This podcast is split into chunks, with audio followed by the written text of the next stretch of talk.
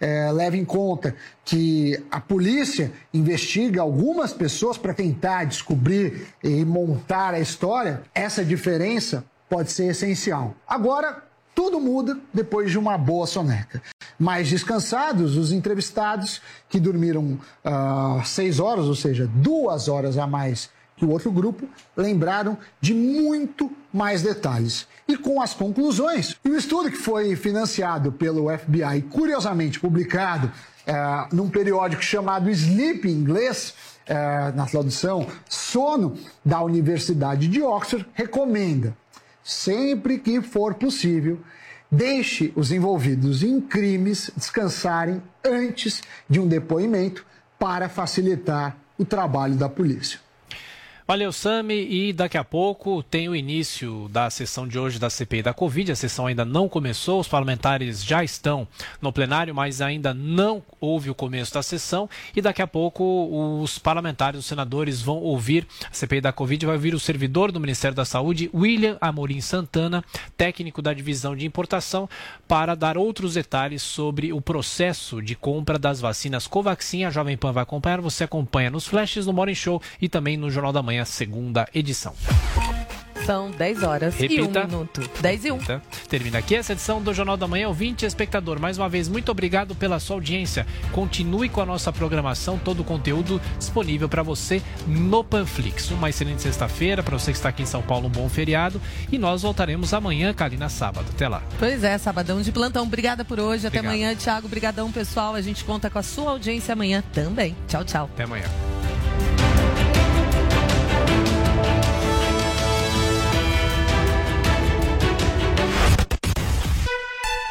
Você ouviu na Jovem Pan. Jornal da Manhã.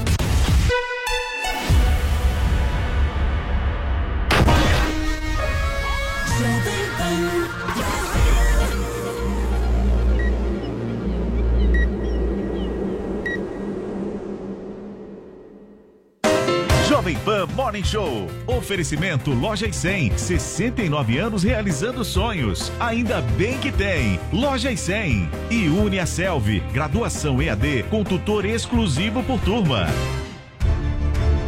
Mesmo quando tudo parece parar, a vida continua fluindo. E os frutos do trabalho aparecem. As lojas 100 já estão concluindo as obras de seu depósito 2 dobrando a capacidade de estoque para oferecer mais produtos e preços ainda melhores. Porque o futuro vai ser nota 100. Loja 100, 69 anos. Ainda bem que tem. Jovem Pan Morning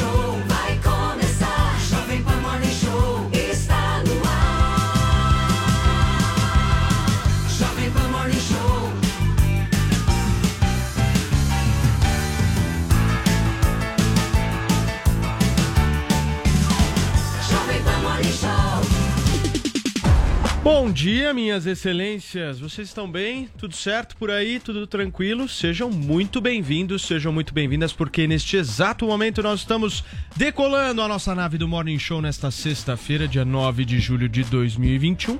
Feriado para quem está em São Paulo, dia normal para quem não está em São Paulo e também para nós que fazemos este programa sempre de segunda a sexta-feira, das 10 às 11h30. Estamos ao vivo aqui na Jovem Pan, contando muito com a sua audiência em todo o Brasil. E o programa de ontem foi glamuroso e hoje é um programa pesado. Cheio de fezes. É pesado hoje? Pe não pesado no sentido é, de, de confrontos, de brigas. Intestino não. cheio. É de nome. Exato. É um programa de nome. É um programa, é um programa enfesado. É um programa que hoje vai contar com gente de peso. Ah, isso é bom. E isso, isso é bom, não é, Paulinho? Maravilhoso. Credibilidade, né? Diálogos Prestígio. em alto nível, com vocabulário, né? Exato. Castiço do português, sem nenhum desvio. Exatamente. Isso é maravilhoso. Bom, nós já vamos adiantar antes da nossa hashtag. Eu gostaria de adiantar aqui para vocês que hoje, nesta sexta-feira, nós contaremos aqui com a participação em todo o nosso programa dele, que já foi ministro, já foi secretário, já foi vereador, já foi embaixador, já foi tudo que vocês podem imaginar na política. um bom conhecedor do cenário político nacional, um brilhante entendedor da cidade de São Paulo. A gente tem a honra aqui de ter na bancada hoje do Morning Show Andréa Matarazzo. Bom, bom dia, Andréa. Seja dia, muito bem-vindo. Bom dia a todos vocês do Morning Show e a todos que estão nos ouvindo. Muito obrigado pelas palavras exageradas. Imagina, querido. Para mim é um bem. prazer estar aqui com vocês na Jovem Pan e especialmente no Morning Show, que eu sou ouvinte dioturno do programa. A gente vai comentar muita coisa hoje. André Matarazzo vai dizer se vai nas manifestações, se não vai. André Matarazzo dirá o que acha de Bolsonaro, é. o que acha de Dória e tantas outras coisas. Mas antes, Paulinha, eu quero saber de você qual que é a hashtag do programa de hoje. Olha, foi um problema. Teve uma reunião aqui muito séria onde alguns gostariam que fosse uma tag. Eu não achei de bom gosto. Eu, eu vetei. fui censurado. Pois é, eu vetei Eu tenho uma ideia para agora. Fico enfesado com... É. Gostaria. Você quer trocar, Vinícius? Não, Fico vamos enfesado com. Vamos manter, vamos manter. Ah, só para vocês imaginarem o que é que o Adriles queria que a gente colocasse de tag aqui nesse pois programa. É. Eu fui contra. E aí a gente resolveu uma coisa assim mais genérica, né? De quem o quê? Tá nem aí. Tá nem aí. Hashtag tô nem aí, né? Tô nem aí. Me Vou falar o que eu quiser. Tipo Adriles, não vou parar de falar nem no lançamento da hashtag desse programa. Hashtag tô nem aí, você pode comentar aqui o nosso Morning Show, use GIFs, memes, coisas, né, alto astral, pra animar aqui o Twitter. Lembrando que a nossa transmissão no YouTube tá on, então você vai lá conferir a transmissão, nosso chat está aberto democraticamente para você xingar ou mandar um elogio para alguém aqui do programa.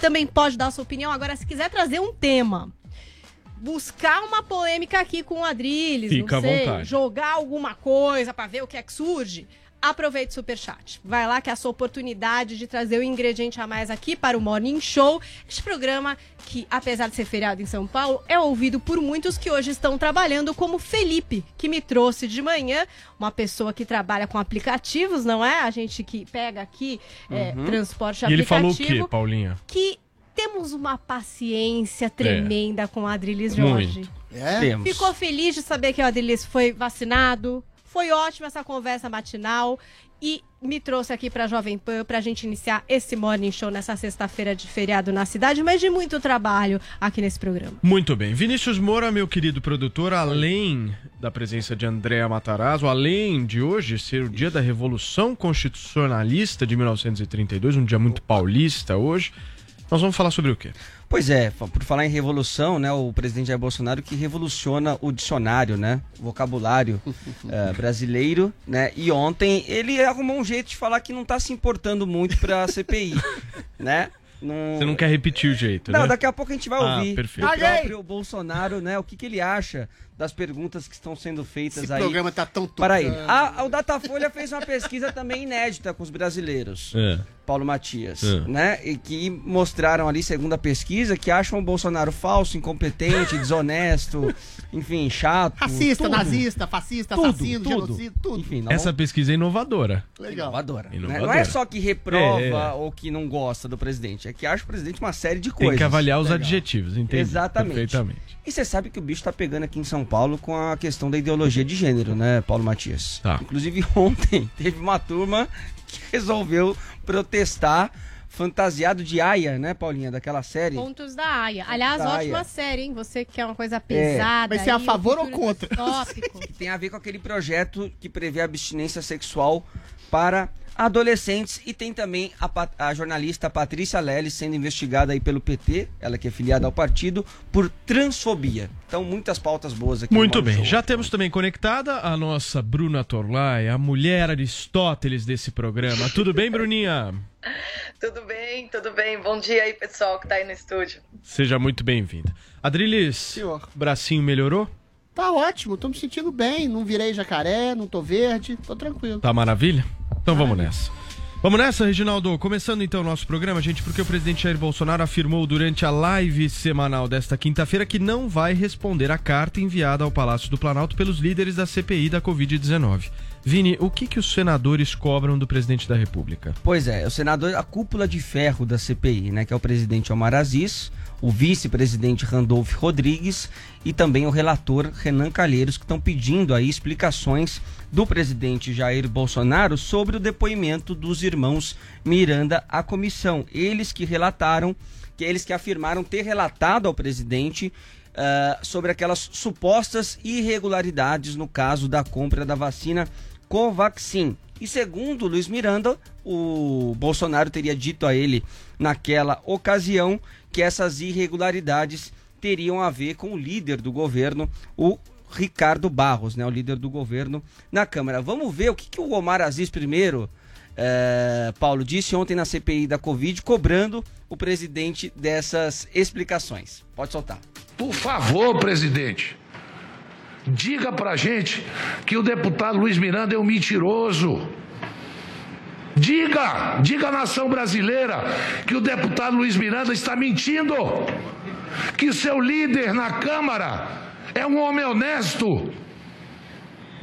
Vossa Excelência está perdendo a oportunidade.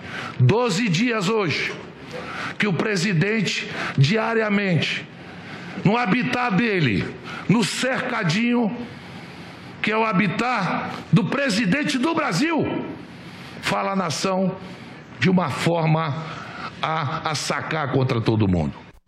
Bom, aí o presidente resolveu responder então, né, o Omar Aziz, na live semanal. Qual será que foi a resposta do Bolsonaro? Solta aí. Eu agora sou corrupto sem ter gasto um, um centavo com vacina. Zero. Inclusive, né?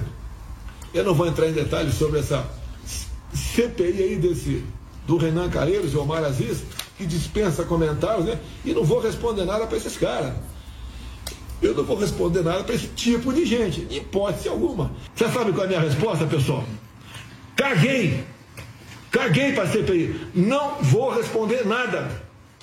Tá? É uma CPI de uma são sete pessoas, agora passaram para seis, que não estão preocupadas com a verdade. O que a CPI produziu até hoje de bem para o Brasil? Renan Calheiros, deita aí para tu esperar a minha resposta aí sobre as suas perguntas feitas para mim hoje. Deita aí, deita você, o Randolfo, Dolph e Omar. Um trio aí dorme aí, fica esperando uma resposta. Eu não vou responder para gente sem qualificação com você.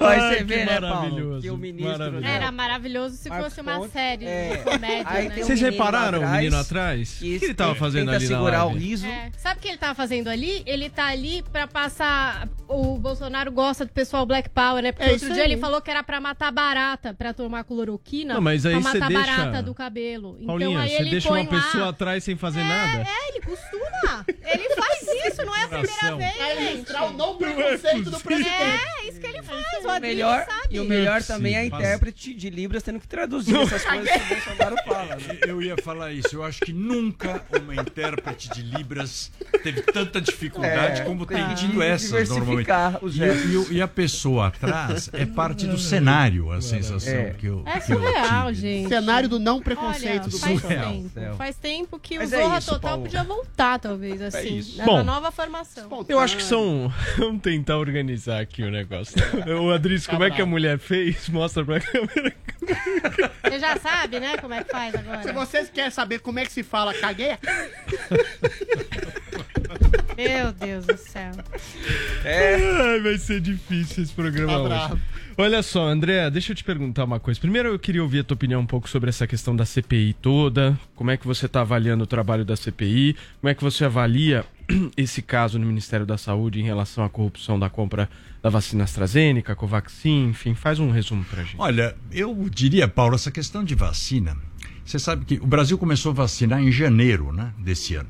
Foi. Eu acho que seria muito difícil. Eu vi depoimento daquele cara da Pfizer.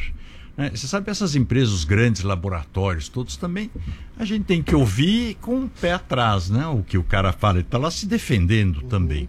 Mas difícil que o Brasil começasse a se vacinar antes que os Estados Unidos ou que a Inglaterra. Muito difícil. Não consigo ver isso. Até porque os fabricantes são ingleses, alemães e americanos. E os Estados Unidos gastou 700 milhões de dólares antes num contrato de take or pay, ou seja, que ele paga usando ou não usando. Agora, a, a CPI com relação à investigação, É, é sempre bom, porque a gente sabe, quem conhece Brasília, quem conhece o governo, o presidente da República não consegue controlar tudo o que está se passando dentro dos ministérios. O papel do Congresso é justamente fiscalizar. Esse é o papel do Legislativo, das câmaras municipais, das Assembleias Legislativas e do Congresso Nacional. Agora, é investigar e não fazer um circo. Porque aquilo virou um circo dos horrores. Ah, a sensação que eu tenho é o seguinte: você vai lá ou você responde o que os caras querem ouvir. Aliás, ontem achei interessante. É, Nós que- temos um Renan aqui na bancada, né? É, Mentira, claro, é tá sentado do seu lado. Eu, eu acho, a gente tá vendo, por exemplo, um negócio que me deixa muito estranho, esse negócio do consórcio de vacinas que o Brasil não aceitou. Mas que o Brasil teria 50% de todas as vacinas que nós necessitasse, necessitaríamos e o Brasil não pegou. Duvido que o consórcio mundial nos daria 100 milhões de vacinas. Agora, pode ser que pegamos pouco demais também. Por isso é importante investigar. Acho importante investigar. Ah, mas não esses discursos que nós estamos vendo, né? Todo mundo quer posar lá de estadista, né? E com currículos que a gente, alguns, a gente O- conhece ao longo do O tempo. Renan atrapalha a CPI? Não, acho que todos estão atrapalhando, porque todos estão fazendo show. O cara não está pensando na população, está pensando na próxima eleição. Isso para mim está na cara, usando a televisão para fazer a para fazer a campanha.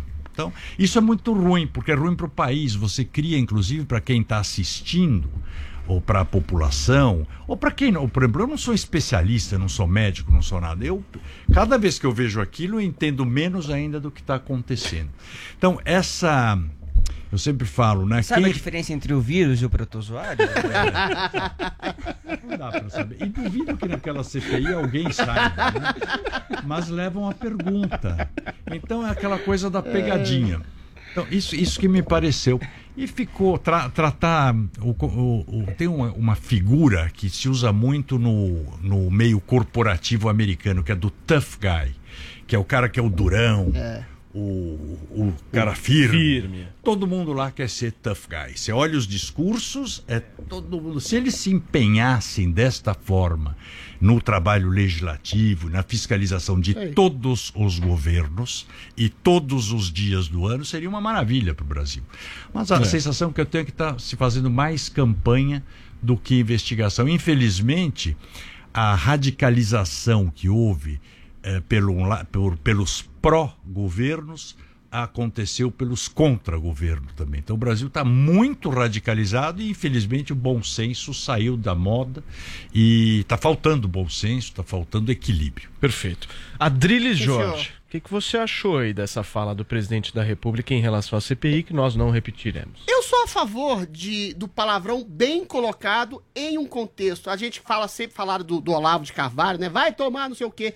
Quando você tem uma indignação é, de um tipo de campanha subreptícia que o chama, por exemplo, de genocida, assassino, ladrão, canalha, cafajeste. Ontem a gente viu uma dobradinha entre o Randolph e o, e o Omar, que eles falam dizendo assim, eu nunca chamei o senhor de ladrão, presidente. Como é que é, presidente? Eu nunca chamei o senhor de genocida, presidente. Como é que é, presidente? Eu nunca Você não precisa fazer a voz. Como é que é, presidente? Tem que Eu não- engrossar a voz pra fazer o Omar. É, eu não- Randolph assim, não. É, eu não tô precisa. entendendo. Ele tá imitando o Randolph? É igual, Ah, eu achei que ele estivesse Ele falando que A normal. minha voz é do Randolph, eu não falo assim. Fala. Então, eventualmente, o que, o que se transformou essa CPI, que tenta ah, cooptar, constranger, humilhar, às vezes até prender testemunhas para estabelecer um tipo de narrativa que já é concreta, a gente já tem um relatório final pronto e esse relatório vai incriminar e demonizar e tentar estabelecer um pedido, um pedido de impeachment do presidente, é exatamente um atropelo da verdade, atropelo das pessoas, constrangimento de pessoas por ter comprado remédios,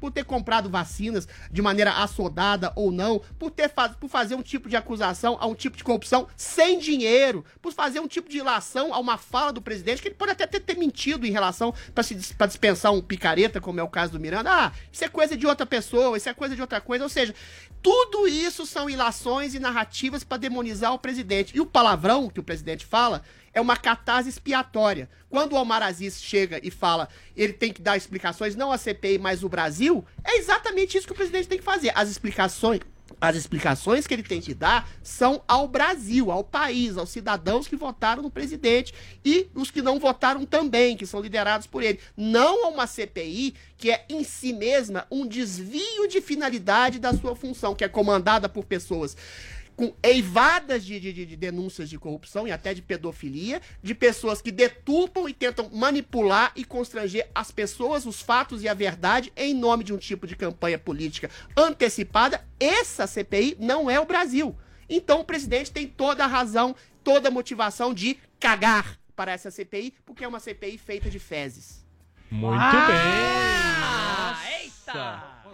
Fica à vontade, André. Você falou que é o quê? O, o... Você, você tucanou a grosseria. Eu não!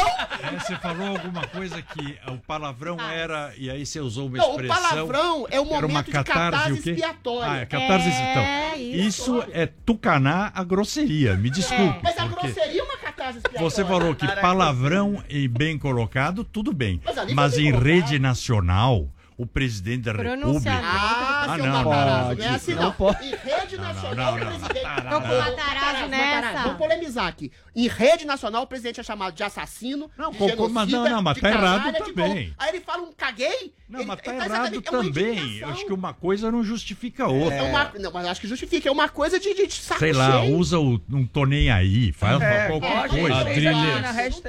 É uma catarse Mas é um impacto. Você sabe que eu acho que o presidente fazendo isso, ele só levanta toda essa oposição a ele o tempo mas todo. Ele, ele dá tiro no assim, pé, não, mas então, mas, assim. mas, vem perdendo eleitorado ao mas passar do tempo. Porque as pessoas, as pode pessoas ser também. têm outra expectativa também, com relação ao presidente da República. A expectativa é que ele não roube, que ele seja competente, que então, ele seja ilibado. É isso, a mas... questão é essa. Ele, tá, ele, vem perdendo eleitorado por uma campanha difamatória profunda por algum tipo de gesto. Mas porque ele não está mostrando o outro lado. Ele não está mostrando o que está fazendo. Adriles, não, não sei. Eu acho o seguinte, vou passar para nossa Bruna, mas eu acho o seguinte: eleição majoritária tem que ter 50 mais um. Sim. Então, o Bolsonaro não pode só ficar olhando para os dele. É. Os dele tá lá, 20%, Esse é 25%. Por que ele tá deixando de olhar para os que não são dele? Porque quando ele tem gestos, por muitas vezes, mais agressivos assim, por muitas vezes ele ah, afasta ah, as pessoas que não acham isso certo. Ah, o meu ponto ele, é muito ele, simples. ele tem que agregar, porque o se ele quer ponto, ganhar a eleição, ele precisa de 50 mais. Meu ponto é muito Não é só, peraí, peraí, peraí, não é só bolso, bolsominions, bolsonaristas que ele tem é que ter, entendeu? Que ele precisa ter uma sociedade É um gesto de indignação por uma pessoa, que por um agente que tá chamando ele de genocida e corrupto. Muito bem. Bruna Torlai, eu quero saber o seguinte, você concorda com o André ou com o Adrilles? Olha, eu acho que é Vai muito tucanar. legal essa discussão. Ambos têm razão em pontos diferentes, tá? O Adrilles está exagerando um pouco ali no pano. E o André, ele tem razão. Agora, tem um, eu vou explicar por que, que eu acho que cada um deles tem uma porção de razão. Em primeiro lugar, que um dos elementos fundamentais da identidade do povo brasileiro é o humor e o escracho. É e é nesse sentido que o povo brasileiro se identifica com o Bolsonaro e gosta, ou se não gosta, acha engraçado e, e ri escondido. Porque o presidente, numa, num pronunciamento nacional, falar um negócio desse, você morre de rir, como a gente morreu de rir aqui. E o brasileiro gosta de rir. Né? Então, assim, existe. A gente percebe na na, mídia, tal, gente como Marco Aurélio de Mello, o cara da liturgia, a gente percebe que é um pouco forçado, embora a liturgia seja um elemento fundamental da política, porque a política é feita de símbolos e é tolo você dizer que não precisa de liturgia, uh, o povo brasileiro tem como elemento fundamental o humor. E o Bolsonaro, ele erra, e nesse sentido o André tem razão, ele erra na medida de uh, manter viva a identidade do povo brasileiro, se mantendo bem-humorado, e ele é um cara bem-humorado, mas escolher o momento certo, né? Então, assim, é, esse é o ponto. Então, o Adriles tem uma ponta de razão, Uh, porque, de fato, o Bolsonaro expressou o que muitas pessoas no Brasil expressam. Pô, pelo amor de Deus, os caras estão se lixando pra gente, vamos se lixar pra eles. Né? Mas, por outro lado, é, o desprezo total da, da liturgia em nome unicamente do humor é algo que pega mal. Porque as instituições, ainda que o Brasil seja um país de gente bem-humorada que gosta de rir de tudo, uh, as instituições obrigatoriamente têm de dar o exemplo, né? E se você, uh, em algum momento, sobretudo quando você fala de morte, de pandemia tal, se você não dá esse exemplo, você acaba se rebaixando aos senadores, né, que por meio do circo da CPI acabam desprezando o povo. Então, é ambos têm uma porção de razão, tá? Agora, Vocês me chamam de mulher Aristóteles, hoje eu trouxe uma surpresa para vocês. Oba! Daquela, daquela, ponta que hoje a gente vai falar de Gracian, tá? Eu trouxe Prudência. uma surpresinha. Manda ah, pro Bolsonaro. É. Não tem muito a ver com o Bolsonaro, é por isso mesmo que eu trouxe aqui uma citação dele mais, mais pra diante. Ô, muito Paulo, bem, Agora Bruninha. o Adriles falou dessa dobradinha aí do hum. Marco Randolph e eu, hum. fui, eu fui buscar o vídeo. Hum. É Adriles. Nós temos Bolsonaro aí, produção, pra soltar? Eu nunca lhe chamei de genocida. Eu nunca lhe acusei de ser ladrão. Chamou de quê, presidente? Genocida. Eu não, não, ele de, disse. De que mesmo, presidente? Hã? De, chamou de genocida. Não, genocida. eu nunca o chamei de genocida. Sim. É porque, eu nunca o chamei de ladrão. Eu nunca disse que o senhor fazia rachadinha no seu gabinete. Fazia o que, presidente? Rachadinha. Eu rachadinha. Nunca, eu nunca acusei rachadinha. o presidente da República de rachadinha.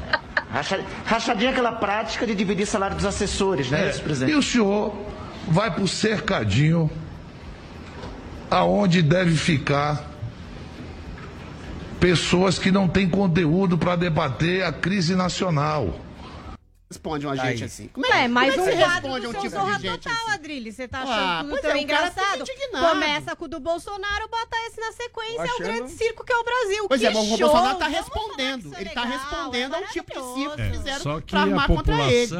A, a plateia não tá aplaudindo. Vai disso, gente? Nós vamos, falar, tá nós vamos falar disso exatamente agora, porque agora nós vamos fazer uma análise de pesquisas. Ontem saiu o XP e PESP, saiu o Datafolha. Paulinha, traz os números do Datafolha pra gente. Eita, que vamos, porque é muito número, porque também tem E muito adjetivo. Teve, né? teve de tudo, gente. Então vamos aos poucos, tá? Então, levantamento feito pelo Instituto Datafolha, divulgado pela Folha de São Paulo, pesquisa que ouviu 2.074 pessoas nos dias 7 e 8 de julho. Margem de erro é de dois pontos percentuais para mais ou para menos. Então vamos aqui para o dado da reprovação a Bolsonaro né? Então a gente teve aí 51% dos brasileiros reprovando Bolsonaro. Na rodada anterior, que aconteceu em 11 e 12 de maio, o Bolsonaro tinha sido avaliado como ruim e péssimo por 45% dos ouvidos. Então agora 51% aumenta aí é, a reprovação a Bolsonaro. Avaliação positiva do presidente, né? O pior nível era 24% em março, seguiu instável. Índice dos que consideram regular caiu para 24%. O Datafolha também vem perguntando ao longo do mandato qual a percepção dos brasileiros sobre o titular do Planalto. E aí está a história dos adjetivos. Né? Então tem um comparativo de três fases que eles fizeram, então início do mandato, ali é, no meio e agora, né? Com adjetivos. Então, junho de 2020, 48% viam como honesto e 38% como desonesto. Agora houve uma inversão: 52% vem desonestidade e 40% probidade. No começo do mandato, em abril de 2019, 59% o viam como sincero. Esse número caiu para 48% em junho de 2020 e chegou agora a 39%. 35% consideravam Bolsonaro falso em 2019. E aí a gente teve 46% no ano passado e agora são 55% que consideram Bolsonaro falso nessa pesquisa do Datafolha. A avaliação de que o presidente é incompetente subiu de 52% para 58% em relação ao ano passado. Bolsonaro é um despreparado para 62%. número que vem numa crescente Maravilha. desde abril de 2019. Então, em abril de 2019 era incompetente para 44%, agora para 62%. É, e aí, 34% vem como, diz, como preparado. Então, quer dizer, pouca gente agora uhum. vê como preparado, mas em abril eram 52%. Então, algumas pessoas achavam que era preparado, agora já acham que é despreparado. 66% consideram o presidente autoritário. Esse número já era expressivo desde o começo do mandato, que era 57%, subiu para 64% e agora 66%. Ô Paulinha, desculpe te interromper, tá. eu só tô com uma dúvida, acho que é a dúvida de todos. Como é que foi feita a pesquisa? Então a, a, o entrevistador ele chega e pergunta o seguinte: você acha que o Bolsonaro é autoritário? É isso? Eu não sei exatamente te dizer, porque sim. não tem o detalhamento da pesquisa, mas e eu acho todos... que é isso. Quais os adjetivos que você isso. considera que colam no presidente? Então tem, por exemplo, autoritário e democrata.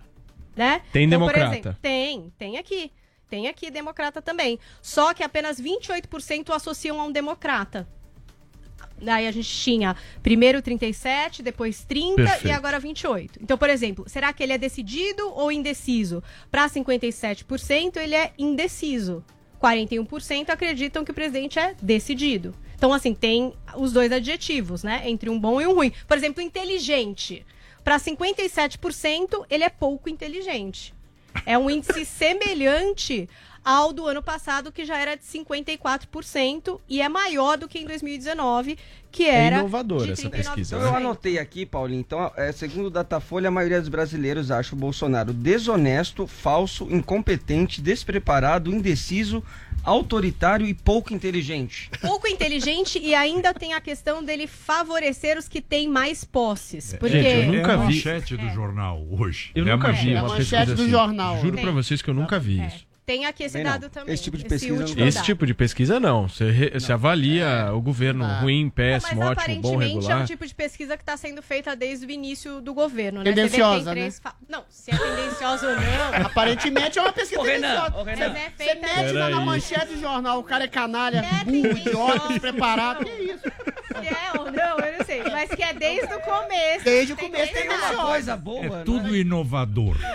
É inovador o palavreado, é inovador Essa é inovadora. É uma consequência do, do outro. Isso Gente, vem... é isso, ó. Mas, ó, 58% achavam que ele era muito inteligente no começo do governo. E esse número caiu de 40% no ano passado e agora tá com 39%. Então, 58% achavam ele super inteligente no começo. Agora não acham mais, sei lá. Eu acho que, assim, tem três fases. E a redação do Datafolha tem a população, mas vamos lá. coisa, né? A é. Folha tá atribuindo é. essas denúncias ao desgaste do governo, então, a inúmeras razões aí, a mudança aí nos adjetivos e nos o... números de apoio ao presidente. Ô, Paulinho, acho que um, o dado que eu, pelo menos, elenco como mais importante dessa pesquisa, primeiro é a data, né?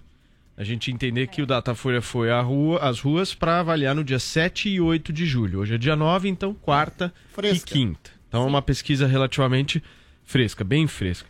Segundo, que eu dei uma olhada nos outros Datafolha, para a gente analisar aqui, o índice de aprovação do presidente da República. Então, se a gente fizer uma análise de agosto de 2020 para cá, o que equivale exatamente a um ano, em agosto de 2020, ano passado, Bolsonaro tinha 37% de ótimo e bom. É, esse é o gráfico, quem está acompanhando por imagens, é o gráfico exatamente esse, da aprovação do presidente, que é esse, um dado comum, né? Esse é o dado mais é, comum. Eu acho que é o, é o dado mais é. importante da gente avaliar nessa exatamente. pesquisa toda. 37% de ótimo e bom em agosto de 2020. Um ano depois, esse número cai para 24% de ótimo e bom. Ele sustenta, ele mantém lá os seus 20 e poucos por cento, mas tem uma queda, querendo ou não, acentuada aí na aprovação. E, o ruim e péssimo, um aumento muito grande. Isso, um aumento muito grande de ruim e péssimo. Quer dizer, não é que foi para regular, para bom, não, é. foi, foi é. para ruim e péssimo. Ele perdeu no regular e perdeu no ótimo é. e bom também. Bruna Torlai, a sua análise dessa situação do Bolsonaro. Eu acho que faltou aí o termo principal dos adjetivos quando a gente fala de político, sobretudo de um presidente da República, que é prudência e imprudência. Os políticos mais hábeis são aqueles que são mais prudentes. Eu estava aqui dando uma olhadinha no livrinho, assim como eu acho que o Joel, meu querido colega de Jovem Pan, Joel Pinheiro, deveria ler mais Aristóteles, eu acho que o Bolsonaro, nosso adorado presidente, deveria dá uma passadinha de olho no livro A Arte da Prudência, né, do Gracian, que é um clássico, porque esse essa obra ela compila pílulas, digamos assim, de sabedoria para qualquer pessoa, mas um presidente que não tem essa noção, ele acaba se colocando em risco. E tem um, um parágrafo ali, que é o parágrafo 47, chamado Fugir dos Conflitos. Eu vou ler uma frase desse parágrafo, vocês vejam se não é um, algo complicado para o Bolsonaro ele ser tão imprudente, que infelizmente é uma característica que ele tem.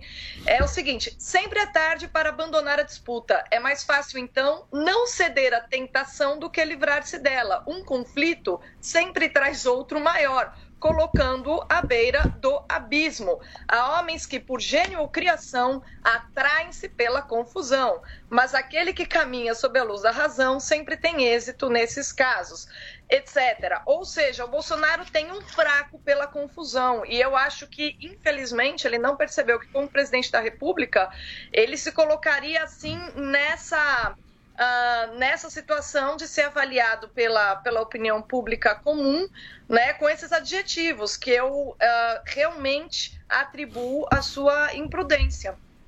Quer dizer, Muito além, bem. agora a Bruna adicionou mais um. Mais um, então. então, além de além tudo, de é imprudente. É o principal, na verdade. É o principal. Então, perfeitamente. Na próxima, já próxima folha já pode colocar mais uma aí. Vocês começam a medir agora, no mês de julho. Não, agora, agora eu, queria, eu queria perguntar para o nosso André Matarazzo, que está aqui com a gente no Morning Show de hoje, sobre, sobre essa questão eleitoral mesmo, né, André? Você já foi candidato, você sabe bem como é que funciona isso. Como é que você acha que deve ser a estratégia do presidente da República se realmente ele quer, queira se eleger uh, novamente à presidência da República? Porque, se a gente for analisar, com esses 24% aqui, se uh, o Datafolha tiver errado, se isso for 27, se isso for 30, se isso for 33, não interessa. Ele não ganha. Porque é, precisa eu, de 50 eu... mais um é muita pretensão minha querer opinar o que o presidente deve fazer para se eleger, né? Até porque nesse cenário eu mesmo é, não consegui ter voto nenhum. É, que é o cenário do que eu acho que deveria ser, da responsabilidade, do bom senso, de discutir o país, discutir os problemas das pessoas. Que a sensação que eu tenho é que as pessoas estão hoje com problemas seríssimos de emprego, de saúde, de, de, de inflação, de um monte de coisas é, que deveria e é a prioridade das pessoas. E o que a gente está vendo no Brasil é que isso não se discute mais. A discussão fica em cima desse frufrufru político, ideológico, que não vai levar para lugar nenhum. Eu sempre vejo aqui em São Paulo, quando se discute na prefeitura também, ficava se discutindo a questão ideológica. Eu pergunto para você, Paulo, você acha que o vereador Alfredinho, lá de Vargem Grande, do PT, ele fica discutindo Karl Marx? com a base dele, por é. isso que ele é. se elege. Pelo amor de Deus, ele se elege porque ele discute o buraco, a vaga na creche, porque tem muito assistencialismo. Né? Mas o que claro, a gente mas, discutia ontem, né, André, que, que, que, que o assuntos... debate político se nacionalizou muito. Não, é, e, e, e, perdeu a racionalidade, inclusive, perdeu a objetividade. Eu, pessoalmente, acho é, que o presidente ele está fazendo um pouco, ele está jogando para a plateia dele. Isso. Só que de um jeito que com esse jeito dele a, a, a sociedade espera mais de um presidente da República principalmente no momento de crise que nós estamos vivendo, o mundo está vivendo e o Brasil em especial. O Adriles falou do bom humor que o brasileiro é bem humorado. Tá, tudo bem. Só que é o seguinte, a gente vai com essa coisa que Deus é brasileiro, carnaval, o Brasil é bem humorado, só que nós estamos num contexto, num contexto de um mundo. E o Brasil, sem o mundo hoje, nós somos uma ilha isolada. Berlusconi, era um que também todo mundo, que é itália, italiano, ele tinha aquele tipão dele. Eu era embaixador no, no período. O que se falava dele no mundo não condizia com o que ele era como presidente, só que fazia com que o mundo não levasse a sério. Isso aí. Né? Um país é, como a Itália, que é, sei lá, a sexta, sétima economia do mundo. Então, eu acho que o presidente precisa se colocar é, como presidente da República, como exemplo, como modelo e direcionar para onde a sociedade vai eu vou falar uma coisa para encerrar. O Brasil carece de líderes, você não tem mais liderança. O que, que tem acontecido, e eu há anos tenho visto isso? Em vez de você ter o marketing a serviço da política, virou a política a serviço do marketing. Hoje o político pega, faz pesquisa, vê o que, que as pessoas querem ouvir e sai é, falando é aquilo. isso né? não é liderança. Não, não, por isso. isso é mas ele, vai, Bolsonaro. ele, Bolsonaro, vai para uma é. liderança populista. Sim. Não, ao contrário. É, ele, é, ele, é populista. Populista total. Separado, separado. que é muito ruim. É, eu, é num, num, momento exatamente. como esse. Agora, pense o seguinte: se vai nessa coisa só, ou do populismo, ou do agradado, ser engraçado, sempre falo, ou da pesquisa, Churchill não teria virado Churchill, porque ele teria feito pesquisa. Vamos não teria ido para guerra. guerra. Não teria ido para a guerra, teria ganho a eleição é seguinte. Verdade, né? Só que teria sido um dos centenas de primeiro-ministros que a Inglaterra teve. Hoje, Igual o Chamberlain, não, um ele frouxo. não fez pesquisa, foi para a guerra, é, libertou o mundo dos nazistas, perdeu a eleição, mas virou o maior estadista do século XX. E é isso que as pessoas esperam. E os políticos brasileiros têm que começar a pensar na população e não na próxima eleição. Muito bem, meu querido Adrilho Jorge, eu quero a sua análise sobre a atual situação aí do Bolsonaro, de acordo com essas pesquisas, mas eu queria também que você pudesse comentar sobre essa questão eh, do Bolsonaro mirar para a plateia dele. Você acha que isso é efetivo? Que ele deve abrir um pouco mais o leque, deve dialogar com pessoas um pouco mais de centro que poderiam é, é, votar nele ou não? Eu não sei se o Bolsonaro está mirando para a própria plateia, ele está mirando para a própria personalidade. Ele não mudou um centímetro do tipo de comunicação que ele entabula com o público. Se vai elegê-lo ou não, eu não sei, mas que ele está fazendo acenos a outros aspectos, outros espectros da, da, da, política brasileira, tá, isso é óbvio, inclusive o próprio Centrão. Enfim, eu acho o seguinte, eu acho que o meu comentário tem que se subdividir em duas partes. Primeiro, a análise da pesquisa em si, que é, claro, tendenciosa ao extremo. Só o título, Bolsonaro é despreparado, burro, idiota, não sei o quê, faltou dizer genocida, assassino, canalha, torturador. Ou seja, esse tipo de tendenciosidade segue a linha do Datafolha desde o ano passado. Se, se você lê hoje na Folha de São Paulo a análise do Mauro Paulino, essa tendenciosidade está nas vistas do próprio dono do Datafolha, que é o Mauro Paulino. Ele fala explicitamente a percepção dos atos antidemocráticos. Não há uma percepção dos atos antidemocráticos, há uma denúncia de atos democráticos. A percepção da corrupção do governo, de que o presidente tinha ciência das propinas pagas com vacinas. Ou seja, é toda uma tendenciosidade de um órgão de imprensa ou de vários órgãos de imprensa que tentam fazer ostensivamente uma campanha contra o presidente e isso interfere no próprio método científico. Você chega na rua e pergunta pro cara: você acha que o presidente é genocida? Você acha que o presidente é idiota? Já teve a propina da vacina, você acha que o presidente sabia ou não? Isso interfere cabalmente no resultado da pesquisa. Mas a gente não pode tapar o sol com a peneira e dizer que não há um derretimento da figura do Bolsonaro em cenário nacional.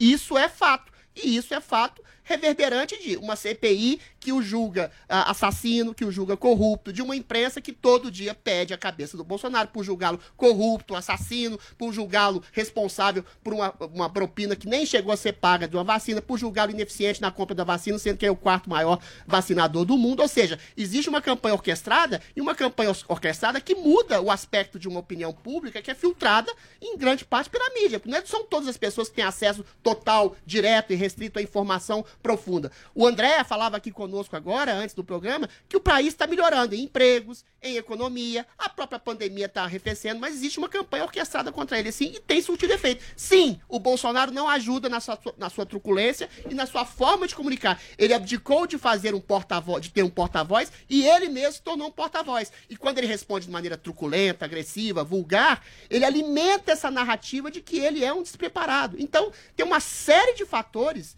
que se coadunam e entram em confronto contra a popularidade do presidente. Como é que isso vai se resolver no futuro, a médio, longo prazo? Eu não sei. Fala, ninguém é super preparado para tudo o tempo é. inteiro. Então você tem que buscar assessores para melhorar inclusive o seu desempenho. Veja, essa imprensa que está aí, que você está dizendo orquestrada, é tudo, orque, tudo orquestrado. Não, Realmente, não, hoje até tá. É. Mas eu digo assim, é a mesma que estava quando o Fernando Henrique era presidente. Ah, mas era lá. mais light. O... Não, não, mas, isso mais... dizendo, mas por que, que era mais light? Que Quem sabe dinheiro. porque eu. É... Não, que dinheiro, desculpa.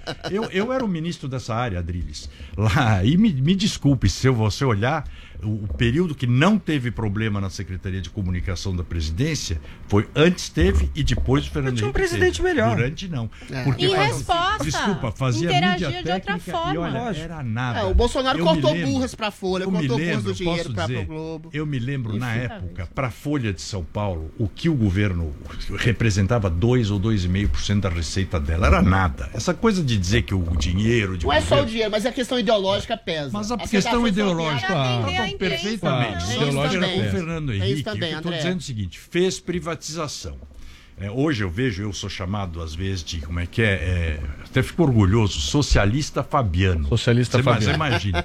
Você Só tem iPhone. Em 98, é, é, eu estava lá na porta da Bolsa de Valores tomando pedrada e pontapé de sindicalista quando nós estávamos fazendo a privatização da CESP. Então, não era um período tranquilo. Tem que lembrar que o PT pedia impeachment de Fernando Henrique. É só questões econômicas, André. Não, não, hoje não, tem mas... questão de costume, de conservadorismo. o Bolsonaro trouxe isso. Eu quero dizer o seguinte... Mas, mas é o Bolsonaro que trouxe. Ele trouxe, mas é uma fatia da população que é conservadora. Você coloca como só é um ódio ideológico. Trazer o problema, guerra assim, o que cultural dizer que a gente vive. é Ele como- trouxe uma guerra Sim, cultural. Guerra cultural. É como Ele conduzir inflama, o problema, ele como conduzir o problema. Mas Não é- dizendo que ele é santo, não tô mas dizendo é- que ele é Ele ótimo. já nas ponto, passeatas André. aqui já saía de cacete no jornal A, jornal B. Nem não, não entro nem no mérito. Não tô dizendo que ele tem exagerado. Vai maneirando. É, mas o ponto, eu acho que o raciocínio que o cultural Bolsonaro fez é o seguinte, pelo menos o raciocínio que, que eh, os apoiadores dele têm.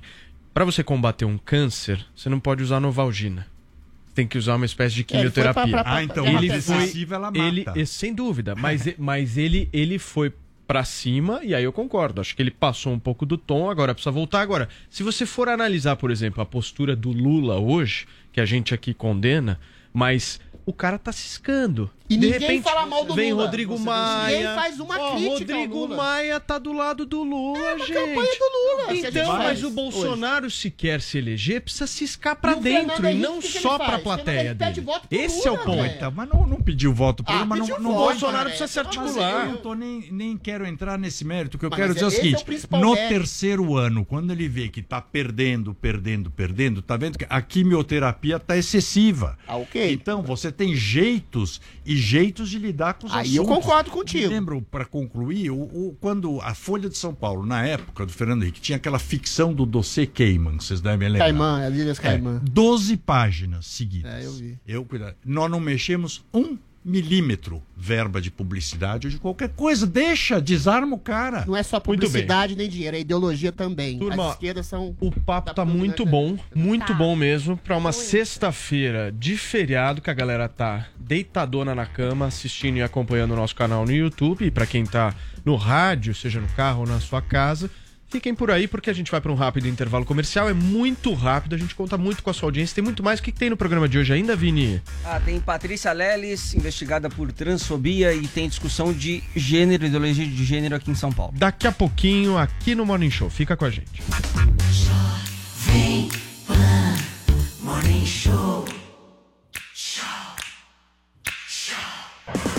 Já dizia o ditado: a verdade é pra ser dita. Me arrumei toda só pra você.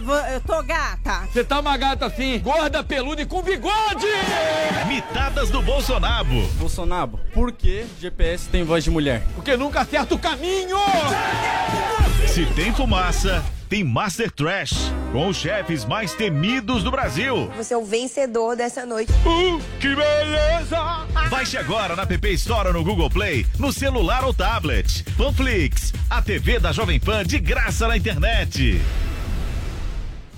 E o próximo Mulheres Positivas está incrível. Convidamos o lutador de Taekwondo, Ícaro Miguel, para falar sobre as Olimpíadas.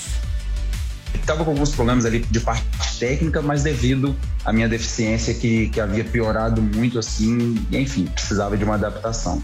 E a pessoa que me ajudou nessa adaptação foi a Rayane. Então a gente treinava de manhã, treinava à tarde, às vezes treinava à noite. Quando acabava o treino, a Rayane ainda continuava lá. Então anota aí. Domingo, às 10 da noite, na Jovem Pan e também no aplicativo Panflix. Te espero. Oferecimento TIM. Imagine as possibilidades. Estamos renovando nossa energia para um futuro cada vez melhor. As lojas 100 estão colocando painéis solares em todas as suas lojas. No centro de distribuição das lojas 100 está uma das maiores usinas de energia solar em área suspensa do país. Energia limpa e totalmente renovável. Porque o futuro vai ser nota 100. Loja 100, 69 anos. Ainda bem que tem. Os grandes nomes da música. Todo dia. All the hits here. Toda hora. Hey, it's Lil Nas X. Yeah, I'm gonna take my horse to the old town road. I'm gonna ride. Aqui. Aqui. This is my station. Chegou, tá no ar, vai começar, pode ter certeza. Chuchu Beleza. Chuchu Beleza. Oferecimento Anhanguera. Mensalidades a partir de 59 reais. Consulte condições. Estudar é fazer a diferença em você, no mundo.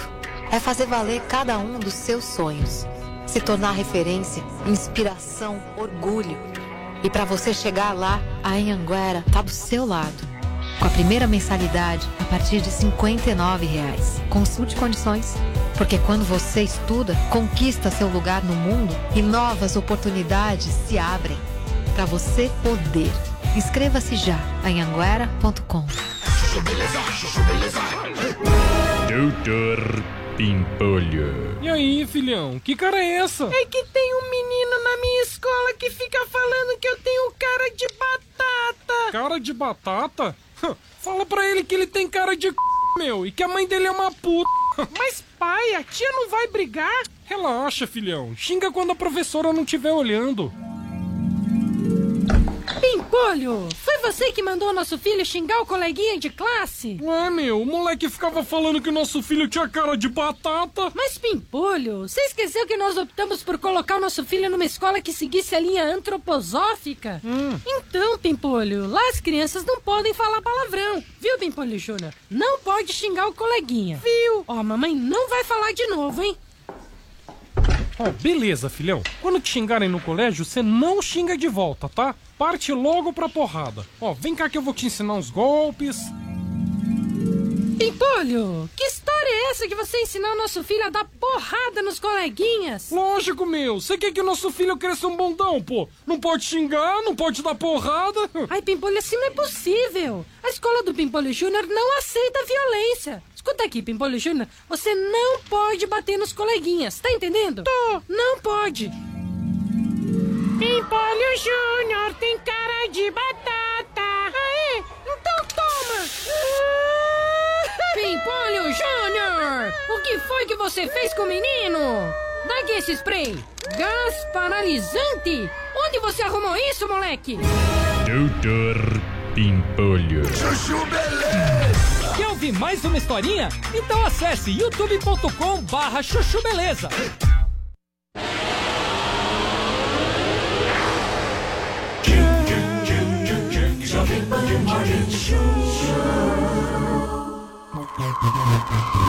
Pelo amor de a Deus. maior briga no Olha, eu vou intervalo. falar uma coisa. Bruna Torlai, eu invejo você, viu? Ela você tá, tá aí na na sua casa, Paz. tranquilo, e não está participando da discussão aqui no break, que foi absolutamente acalorada e eu não aguento mais. Ô, Paulinha, Ah. é, o nosso superchat, Dá ele tem uma característica já? própria, né? Tem, ele tem. Porque o que, que Qual a gente que é? faz aqui? A gente abre esse superchat para vocês trazerem as discussões pro programa. E aí, estão vindo reivindicações hoje. Hum. Reivindicações. Anielo Milone gastou 50 reais para reivindicar o seguinte.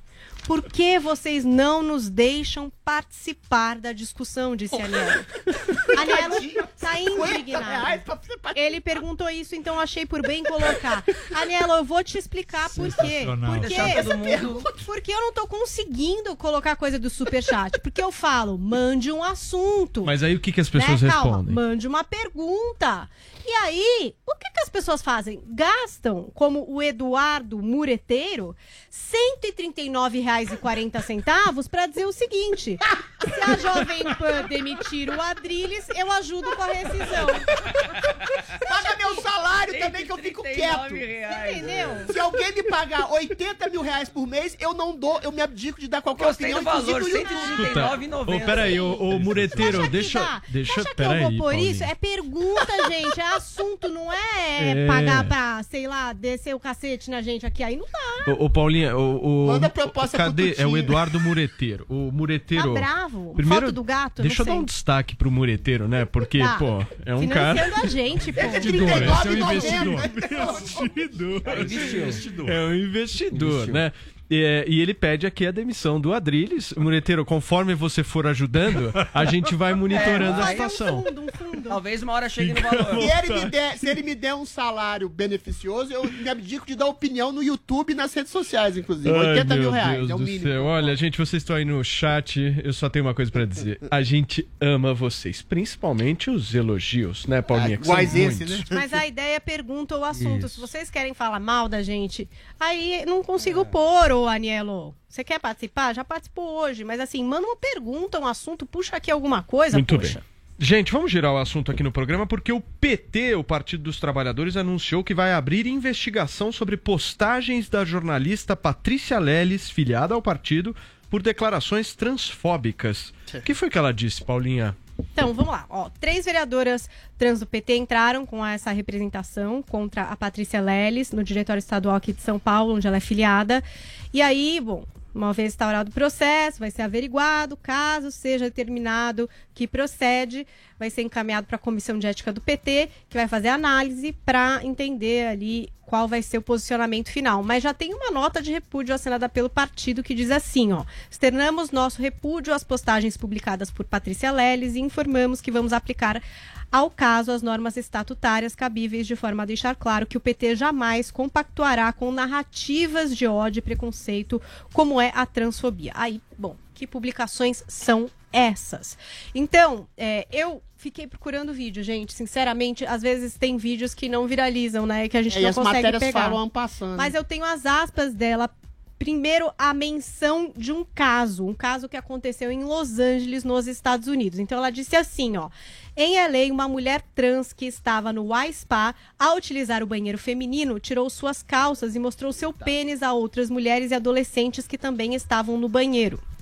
Então, esse foi um dos pontos. Realmente aconteceu esse caso nos Estados Unidos, rolaram manifestações. Aí tem gente que fala, puxa, mas a mulher falou isso, mas ela não tem provas. Aí outros falam assim, não, isso é uma conspiração da QAnon, que já fez uma manifestação na frente desse. spa. Enfim, rolo lá nos Estados Unidos. E aí, é, dois pontos observados sobre o pessoal LGBTQIA. Um dos pontos é pega-se um caso específico de alguma coisa que aconteceu com uma pessoa para falar sobre Isolado todos, e- sobre é, o geral. Todo então, por exceção. Isso é uma das coisas que ela está fazendo nessa fala. Outro ponto também é considerar que discussão de violência de gênero está apagando as mulheres. Agora eu vou fazer aqui entre aspas de verdade. Então, mulheres que nasceram biologicamente mulheres e aí desconsiderando transexuais. Então, esse é outro ponto também de crítica. E também tem uma linha de raciocínio que é da Patrícia Leles e que ela defende. E aí sim a gente tem o vídeo. Então, vamos conferir o que é que a Patrícia diz a respeito da transexualidade. Vamos conferir. tá isso, né? E assim, gente, é, para quem tá decepcionado ou não, tô nem aí. Eu sempre questiono esse tipo de coisa. E eu sempre digo que ser mulher, gente, não é um sentimento. Eu não acordo me sentindo mulher. Eu nasci mulher, fui socializada como mulher. Já passei e passo por vários perrengues por ser mulher. Então, gente, ser mulher não é um sentimento, tá? Não é assim que funciona e não deve ser tratado dessa forma. Porque nós mulheres, do dia que nós nascemos até o dia que nós morremos, nós somos socializadas como mulheres. O fato de termos uma vagina nos coloca em situações bem complicadas, situações de assédio, de estupro, e isso, gente, é ser mulher. Ou seja, não é um sentimento, é uma realidade. Então, assim, para quem não entendeu o caso, Então, e aí ela até fez uma nota aí pro UOL explicando algumas coisas que ela diz e diz assim, ó, a nota, vamos conferir o que ela escreveu, ó. Quando retiraram minha fala de contexto, principalmente sobre isso de ser mulher não é um sentimento, ficou parecendo que eu sou uma pessoa que defende a morte das mulheres trans ou que elas não tenham empregos e liberdade, e não é nada disso. Eu, como mulher, só acho complicado esse assunto, por exemplo, de uso de banheiros. E aí, em outro momento, ela diz assim: ó, a minha fala está publicada, não será retirada. Ser mulher, para mim, não é um sentimento. Eu não consigo acreditar que seja bom para a sociedade em um todo pensarmos que ser mulher é um sentimento. Então tá aí Então, o que eu consegui achar dos áudios na íntegra. Eu gosto de áudios na íntegra, de aspas. Para a gente poder ter uma ampla visão por Ué. aqui. E tá dado também a denúncia aí é, no Partido dos Trabalhadores que vai investigar esse caso. Paulinha, quer comentar a sua visão Eu sobre não isso? vejo nenhum problema de mulheres trans sejam, se- que sejam contempladas dentro do feminismo e como mulheres que são.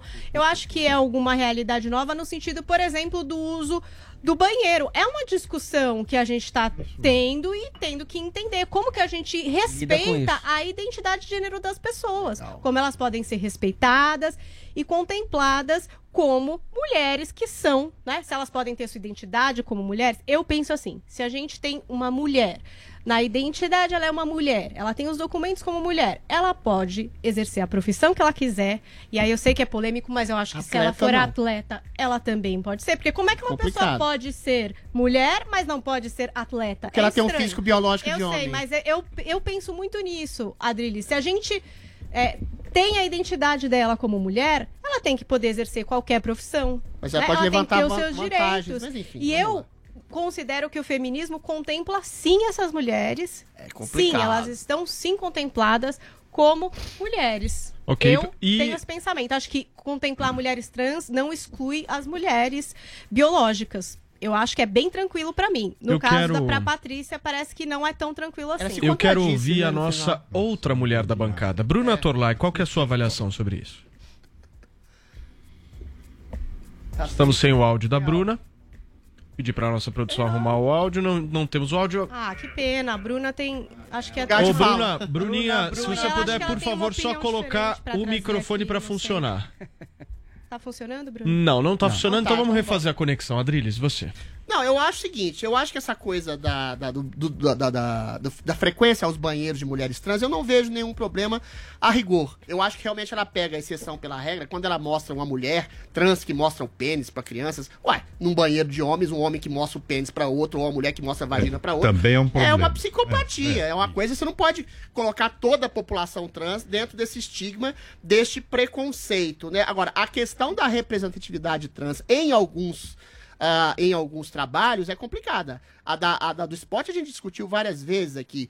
Uma mulher trans que tem um físico biológico de homem, e aí não tem jeito de você escamotear a natureza, o físico de um homem, por mais reposição hormonal que você faça, tem vantagens óbvias, aí você tá tirando o lugar de uma mulher biológica para dar incentivo ao homem. A gente já viu casos absolutamente malucos de uma mulher que era um homem, é, biológico, uma mulher trans, é, socando outras mulheres até ter concussão cerebral. Ou seja, é uma mulher apanhando de um homem biológico. Não adianta. A natureza fez e ela não muda. Agora, a questão da, da, da nudez, por exemplo, eu acho que é meio sintomática. Né? Se todo mundo fosse andasse nu o tempo inteiro, e a gente anda semi-nu na praia, mas se a Paulinha e eu viermos nus aqui na, na, na, na, na, na Jovem Pan, a gente é visto como louco. Seria exatamente uma coisa, de, sem nenhum tipo de coisa. Quando você tem a intenção de assediar alguém, mostrando seu- a sua genitália, mostrando o seu corpo, ofendendo alguém, é tudo uma A questão. solução é todo mundo ficar absolutamente- pelado, então, A solução é Adriles. todo mundo ficar pelado. Ah, a nudez é um solução. tabu simbólico. eu acho Boa que- a questão é alguém chegar com Ô, a intenção Adriles. de assédio a você. Seja no banheiro um negócio, ou irmão. fora nele. Deixa eu te falar um negócio. Se você chegar pelado aqui. Ai, meu Deus. tu não tá entendendo. É, não é assédio, Ah. né? Não, não, não. É agressão. Eu- É simbólico. Não, não, simbólico não. Eu, eu te tiro daqui na mesma agressão. Tá hora. vendo? Aí, mas na praia você me vê. Eu não sou obrigado a ossos, ver essa coisa na minha frente. Me desculpe. Péssima solução. Eu não sou obrigado a ver é esse isso lugar. que você deve é ter aí. Eu tô falando assim, eu tô falando da questão É, do banheiro, a questão da, da intenção de assediar alguém. E pra- só pra reiterar, a questão da, da, da simbolismo da construção do corpo feminino pode ser usado de maneira oportunista. Por exemplo, há mulheres, há homens, quer dizer, que colocam um- uma peruca e vão pra um presídio e estupram outras mulheres porque simplesmente se colocam dentro dessa questão de ideologia de gênero. Então você tem que tomar um cuidado excessivo, é, um cuidado enorme Mas pra não estabelecer o que é de maneira- oportunismo É, e o que é uma oportunismo. disforia de gênero real que É. acomete 0,00001% da população. Só que isso quando é normalizado, quando é colocado como uma Adrilis. coisa banal, ah, um homem pode ser mulher, uma mulher pode ser um homem, Peraí. aí você cria exatamente Freia essas maneiras Ferrari. oportunistas de lidar com a situação que deturpam a causa em si. Pera, pera, Entendeu? calma. Freou.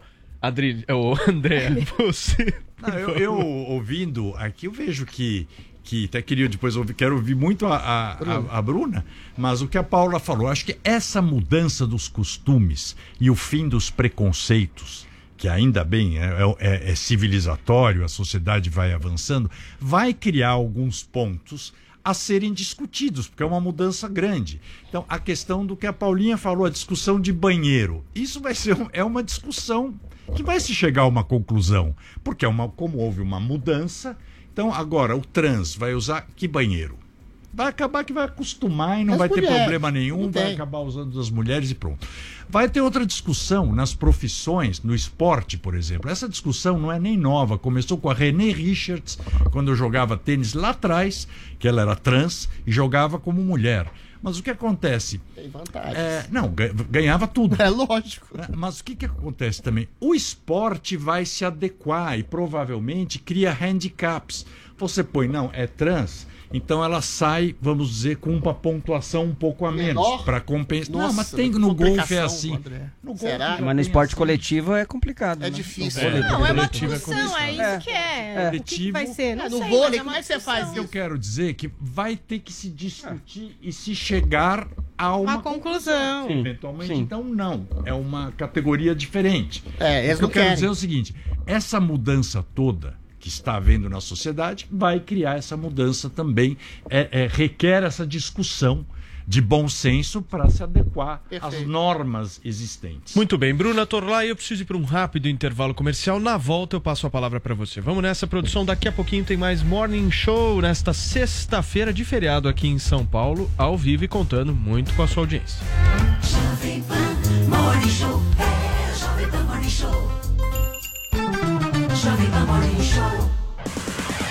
Você já baixou o Panflix? Com ele você assiste o seu programa favorito onde e quando quiser. Eu sou o quê? Eu sou o quê? Quer conferir as mitadas do Bolsonaro? Bolsonaro, o que, que você acha que um homem precisa pra namorar comigo? Ele precisa de coragem, astigmatismo e miopia. Baixe agora na App Store ou no Google Play, no celular ou tablet. Panflix, a TV da Jovem Pan de graça na internet.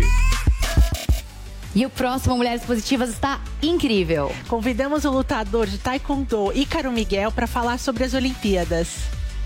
Estava com alguns problemas ali de parte técnica, mas devido à minha deficiência que, que havia piorado muito assim, e, enfim, precisava de uma adaptação. E a pessoa que me ajudou nessa adaptação foi a Rayane. Então a gente treinava de manhã, treinava à tarde, às vezes treinava à noite. Quando acabava o treino, a Rayane ainda continuava lá Então anota aí. Domingo, às 10 da noite, na Jovem Pan e também no aplicativo Panflix. Te espero. Oferecimento TIM. Imagine as possibilidades. Na graduação EAD da Uniaselv, você constrói o seu futuro de um jeito único. Único porque só aqui você tem um tutor exclusivo para sua turma, experiente na área do seu curso. E também porque dá para estudar até pelo celular, com navegação gratuita, patrocinada pela Uniaselv. Viu só? Aqui o ensino é superior mesmo, com nota máxima no MEC e mensalidades a partir de 169 reais. Comece hoje. Inscreva-se já em uniaselv.com.br. Uniaselv. Apostou na loteca, acertou, ganhou. Já pensou em ganhar dinheiro na Loteca? É hora de você mostrar que é craque nesse jogo. A Loteca tem rodada toda semana e as apostas podem ser feitas até às 14 horas dos sábados. Escolha a sua melhor tática e faça o seu jogo. Aposte na Lotérica pelo aplicativo Loterias Caixa ou em www.loteriasonline.caixa.gov.br. Loterias Caixa. Já pensou? Mesmo quando tudo parece parar, a vida continua fluindo. E os frutos do trabalho aparecem. As lojas 100 já estão concluindo as obras de seu depósito 2, dobrando a capacidade de estoque para oferecer mais produtos e preços ainda melhores. Porque o futuro vai ser nota 100. Loja 100, 69 anos. Ainda bem que tem. No trânsito, estamos todos na mesma pista. Tudo está conectado, interligado. Os passos de cada pedestre, o pedalar dos ciclistas, a energia dos corredores. Somos um só. O Volvo XC40 Recharge Plug-in Hybrid entende isso. Sua tecnologia City Safety com detector de pedestres emite alertas e aciona o freio automaticamente para evitar colisões. Volvo XC40 Recharge Plug-in Hybrid pela segurança de todos. No trânsito, sua responsabilidade salva vidas. 100,9. Confira a nova edição da revista Go Air Lifestyle. A apresentadora e ativista Luísa Mel revela como se tornou o principal nome no Brasil na luta para a proteção dos animais. Entrevistas exclusivas com JB Medeiros, o rei das biografias, Eric Jacan, Natália Arcuri, Sandro Bastos e Maurício Irata. Cadernos especiais de pets, gastronomia e beleza. Revista Go Air, já nas melhores bancas e no nosso app para tablets e smartphones. Acesse goair.com.br e nos siga nas redes sociais. Com o outono e o inverno, chega a estação da gripe, que pode ter consequências graves e também pode ser confundida com o Covid-19. Você sabia que a vacina contra a gripe é atualizada todos os anos para combater as mutações do vírus? Aqui, na PPVAC, você encontra a vacina quadrivalente, a melhor e a mais eficaz contra a gripe. Proteja a sua saúde e a de sua família. Ligue para 3813 9611 e agende sua consulta ou vamos até você.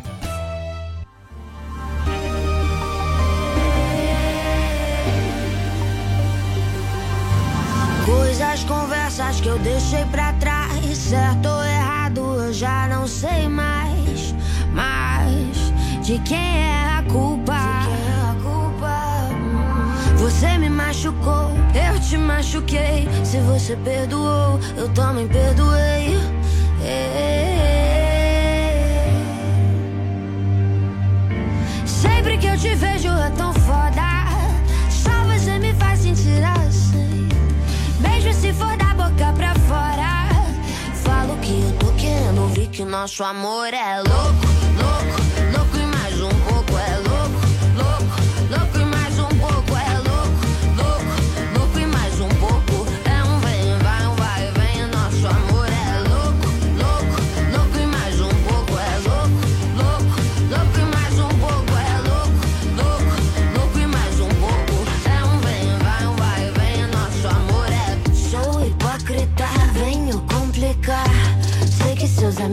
acham tóxica. Radioativa, bora, vem, vem. Chama a recaída e você vem, vem.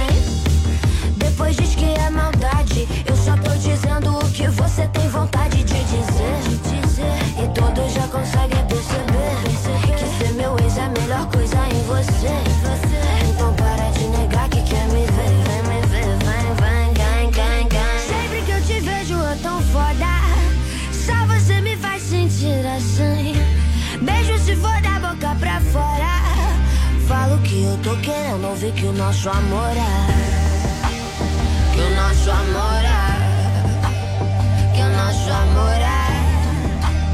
Que o nosso amor é. Que o nosso amor é louco,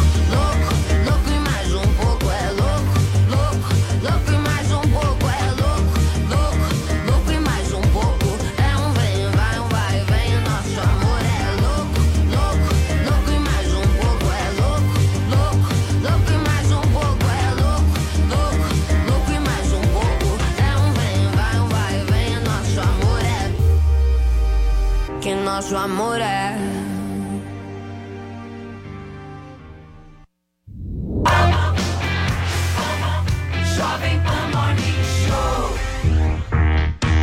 Muito bem, minhas excelências, nós estamos de volta aqui na programação da Jovem Pan e olha, ficou faltando o comentário da nossa Bruna Torlai sobre essa história aí do PT abrir investigações sobre postagens da jornalista Patrícia Leles.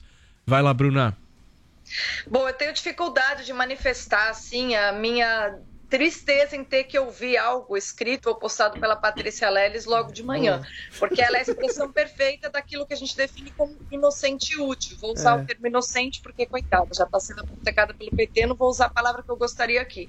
Mas, na verdade, a Patrícia Leles é aquela pessoa completamente ignorante, que não entende absolutamente nada que está na frente dela, e aí ela vai lá e apoia justamente a esquerda, que hoje em dia, como a, a Paulinha e o Matarazzo explicaram bem, eles estão aí focados na pauta identitária e ela quer, é, de repente, falar que ser homem ou ser mulher é, depende da natureza, o que está certo. Mas quando ela fala isso, você percebe o quanto ela é tola de não ter entendido que essa é a pauta, a pauta da esquerda hoje. É justamente você ah, diluir a noção de que ser homem ou ser mulher faz parte da natureza, que exista uma relação entre realidade e pensamento.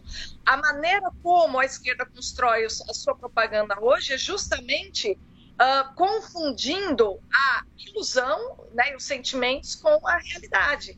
né? E aí, se ela não sabe disso e vai lá e apoia o PT, ela É estranho. simplesmente mostra pra gente o quão tola ela é, e eu acho que ela merece assim, essa linha. Né? Obviamente que eu acho uma bobagem total tudo isso que está se discutindo, que ser homem ou ser mulher são coisas simples. Agora, eu achei interessante a resposta do Matarazzo. Ele disse: ah, isso vai se acertar. É uma, boa, é uma resposta diplomática, né, de um político hábil, e que eu elogio mesmo, sem, sem, sem ironia nenhuma aqui, que de fato, se a sociedade quiser insistir nessas ilusões, que resta aos políticos se não encontrar uma forma de acomodar as coisas. Eu espero que isso não ocorra e que a gente recuse esse tipo de loucura. Muito bem, gente. Olha só, Paulinha, ontem nós recebemos aqui nos estúdios da Jovem Pan São Paulo o prefeito de São Paulo, Ricardo Nunes, e foi uma entrevista muito boa, né? Ele falou sobre vários assuntos que movimentam aqui a cidade, inclusive sobre a pauta de costumes que está sendo bastante discutida nas últimas semanas em São Paulo. Ontem, por exemplo, um protesto em frente à Câmara Municipal contra um projeto que sugere abstinência sexual a adolescentes contou com ativistas vestidas de personagem da série The Handmaid's Tale. É isso? Os contos de Aya. Os contos da Aya. Uma série muito boa no Paramount Plus para quem quiser conferir, que traz um futuro distópico onde essa questão da fertilidade da mulher é ponto crucial, Não tá até para distópico. continuidade ou não Tá da distópico, não. vida humana. É, então, tem É. muita gente que acha que tem similaridades com a realidade, né?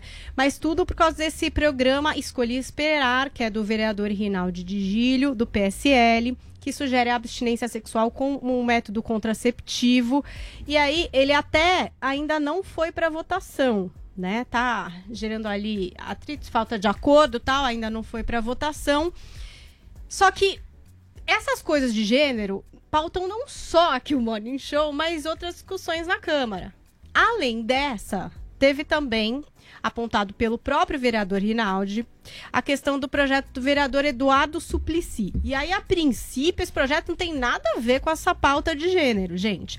É o da economia solidária, é o PL 197, que prevê uma lei voltada a estruturar e organizar meios de geração de renda de forma coletivizada. Só que grupos conservadores acreditam que nesse projeto do Eduardo Suplicy tem uma brecha que abre essa questão da discussão de gênero nas escolas. Né? E aí aqui eu peguei as passagens ali do projeto que eles acham que é que são problemáticas. Então, ó, lá no Marco Regulatório da Economia Solidária diz: garantia de direitos e promoção dos direitos humanos nas relações, notadamente com equidade de direitos de gênero, geração, raça, etnia, orientação sexual e identidade de gênero. Outra aspas ali do projeto. Os estabelecimentos de ensino da rede municipal de educação deverão abordar de forma interdisciplinar o conteúdo e os princípios da economia solidária. Então, de acordo com o Rinaldi de Gilo do PSL e outros conservadores, isso daí abre margem para que nas escolas se discuta o que eles entendem como ideologia de gênero. E eles foram até para cima do prefeito, do Ricardo Nunes, que esteve com a gente aqui ontem, que é, em vídeo lá nas redes sociais do Rinaldo de Gílio, falou a respeito dessa questão é, de ideologia de gênero nas escolas, até alguma coisa que o Adriles trouxe para discussão ontem aqui no programa. Vamos conferir o que é que disse o prefeito Ricardo Nunes. A ideologia de gênero não será ensinada nas escolas do município de São Paulo. Prefeito, muito obrigado. Obrigado por nos atender. É isso aí, pessoal. Então, a gente está conversando aqui com os vereadores da bancada cristã, que tem ajudado muito a cidade, que tem realmente votado para ajudar essa cidade de São Paulo e não fica lá na Câmara fazendo um discurso para atrapalhar a cidade. E a gente tem que agradecer a cada um deles.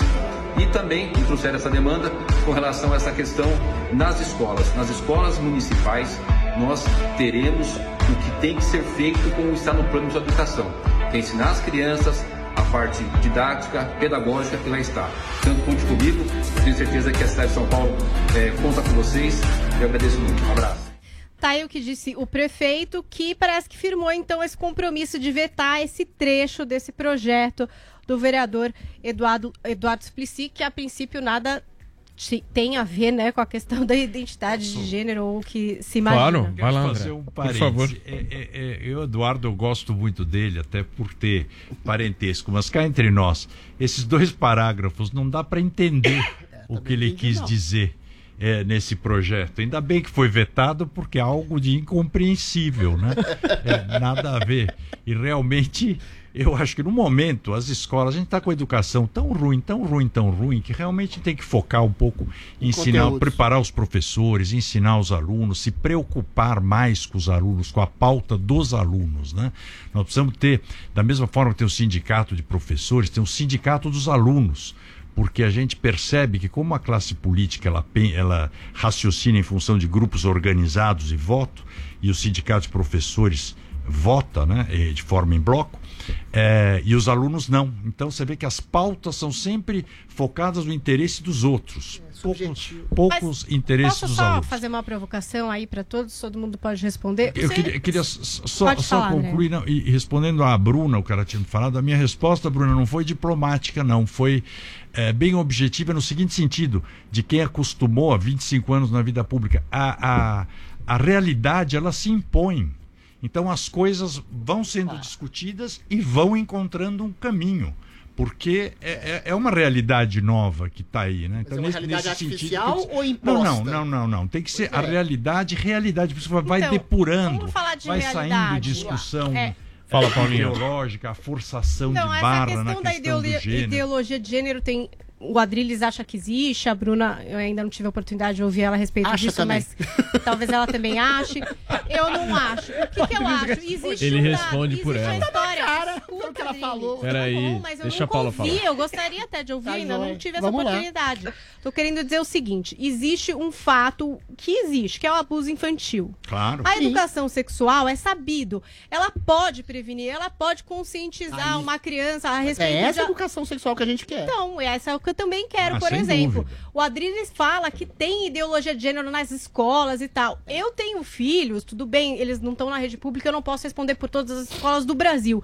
Mas isso não acontece, gente. Mas Acontece o que, que e é nem acontece. aí. de, de gênero? É, o que, que que é ideologia de Explica, gênero? Adriles. É ensinar, é ensinar Tá sexo para as crianças. Não, não é Não, não é Não, não, não, isso. não, Não, é sexual isso. acho que é lá. importantíssimo na Não escola. é isso, lá, é o Vai que isso quem critica acha que é isso. Explicar. Sexualização precoce. É coisa Não, que é é você isso. combater o preconceito contra homossexuais, contra a população LGBT, a, a- contra transexuais. Existe a questão que a Paulinha salientou muito bem, contra abusos sexuais. Essa é a educação sexual. Só que essa educação sexual, que prioriza mais uma educação sociosentimental, ela envolve a construção de uma coisa que não é indistinguível entre os gêneros. Você chega para uma criança e fala, não existe coisa de menino ou menina. Você existe, você fala coisas como do tipo, ah, a construção de um homem e de mulher é eminentemente sociocultural. Você pode escolher ser um homem, você Não, pode claro, escolher ser uma mulher. um- Mas isso é tem uma ensinado nas confusão escolas? De maneira subreptícia, muito.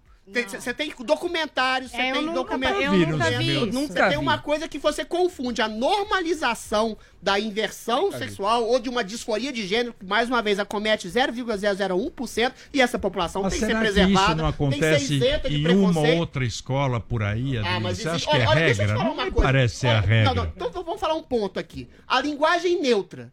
O que é a linguagem neutra que querem impor como Não, é algo sistema- ridículo. Pois Isso não, é não é ridículo. só Tem ridículo, é perverso. Se você impõe uma linguagem neutra dizendo que a construção sociocultural da Mas não é linguagem, você ensinado colocar homens isso. e mulheres, você tem que fazer uma coisa indistinguível entre isso, você está normalizando um caso de disforia Mas de isso- gênero, mas- colocando isso como uma imposição pela Mas linguagem. A linguagem afeta diretamente o pessoas que comportamento. acham isso. Quem Mas, isso aí? Várias escolas Não, estão não. É que a meia dúzia não Várias várias peraí. entidades, várias Peraí. empresas. Isso é a linguagem afeta diretamente o comportamento. Esse Mas, negócio da inclusive, que linguagem. erro de português. Não, mas não esse negócio Mas da não é linguagem. só uma erro de André, português, esse André. negócio da linguagem Não é, não. neutra chegou em escolas, inclusive. Muitas escolas de, de- de nível. muito Não, nível. mas você aqui em acha que vai Paulo. proliferar? Você acha Pode. que isso avança? Mas não isso é avança. ideologia de gênero. Mas Então, você concorda que isso é que é uma uma guerra não cultural? É uma guerra cultural. Estão Claro. forçando de um lado questão e aí então, quem não concorda está discordando concordo, do é, outro uma, e, é um e assunto não quer deixar aí, é isso uma questão vigorar. pontual. Se eu vi, por Não exemplo, na é minha pontual, escola, André. vi lá, que tem que escrever assim, falando, olha, tá errado. A única vantagem disso é para nós políticos, né?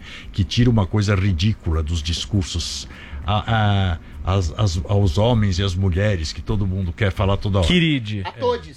Não, mas é ridículo isso. É ridículo, mas é Tá indo perverso, André, contra não é a só língua, ridículo. mas eu acho que não pega. Eu acho Mas que tá pegou. pegando. Eu Tem empresas pegou. fazendo Vamos isso, campanha ouvir. de publicidade, Isso aí universidades, pegou. escolas. Bruna Torlai. enfim. Pegou ou não pegou?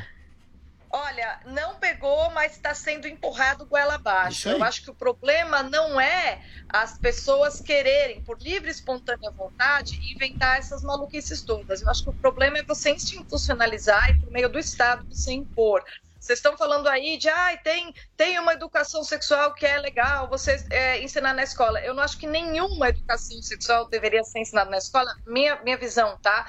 Porque isso continua mantendo a população ah, num estado de infantilidade. Né? Eu entendo na prática o anseio de muitas pessoas, como da Paulinha, como do Matarazzo, falar, putz, mas se a gente não ensinar, como é que as, pessoas, as crianças vão se proteger do abuso e tal?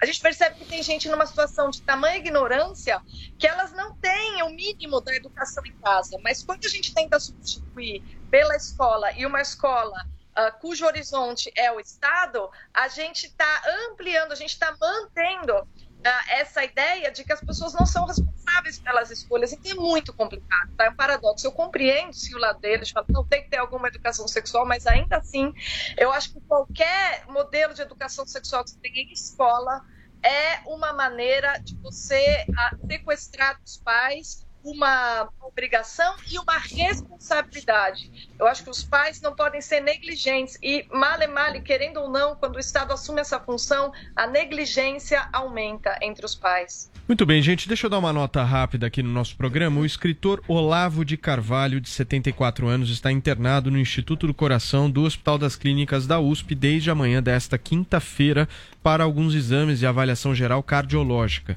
Segundo o boletim médico, Olavo teve um mal-estar súbito durante o voo que o trouxe dos Estados Unidos para São Paulo e, na chegada ao Brasil, teve que ser levado em ambulância UTI móvel. O paciente está sob coordenação do médico José Antônio Frantini Ramires.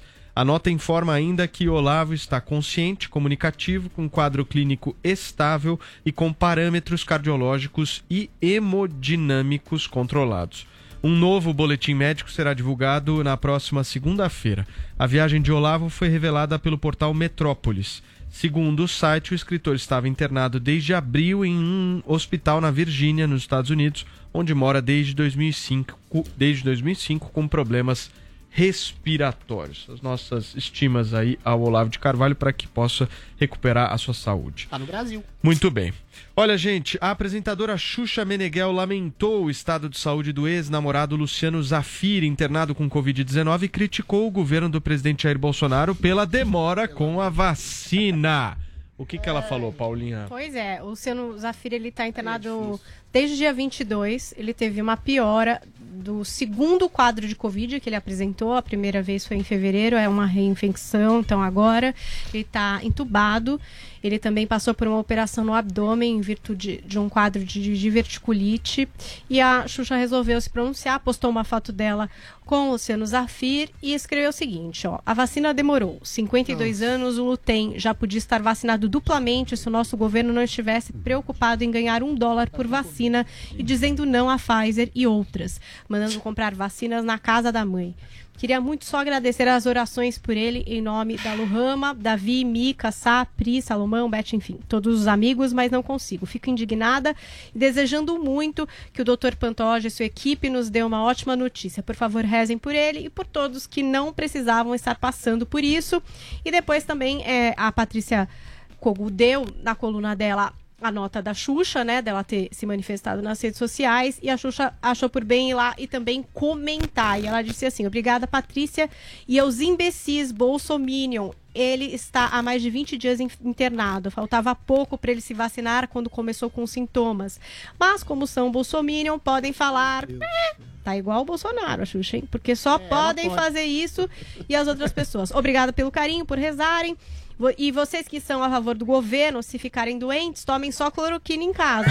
pois os hospitais não merecem. Vermectina tá funcionando, fala pra ela. Atender pessoas como vocês e não se vacinem. Assim sobra Nossa, você se sentiu ofendida? para Adriles? os que acreditam na vacina. Adrilho Jorge, 30 segundos. Voa. Xuxa, você é igualzinho ao Maraziz. Você se locupleta com as hostes progressistas por interesses de cálculo de, de, de, de reverberação da própria vaidade, aproveitando da morte, da doença de pessoas pessoas para causar populismo abjeto em nome de falsas verdades, de, de mentiras absolutas. O Brasil é o quarto país que mais se vacina, é um dos primeiros a se vacinarem. Tudo isso que você está dizendo é basófia, populista e abjeta se aproveitando da doença alheia. Muito bem. Toma vergonha, Omar Xuxa. Bruna Torlai, 30 segundos.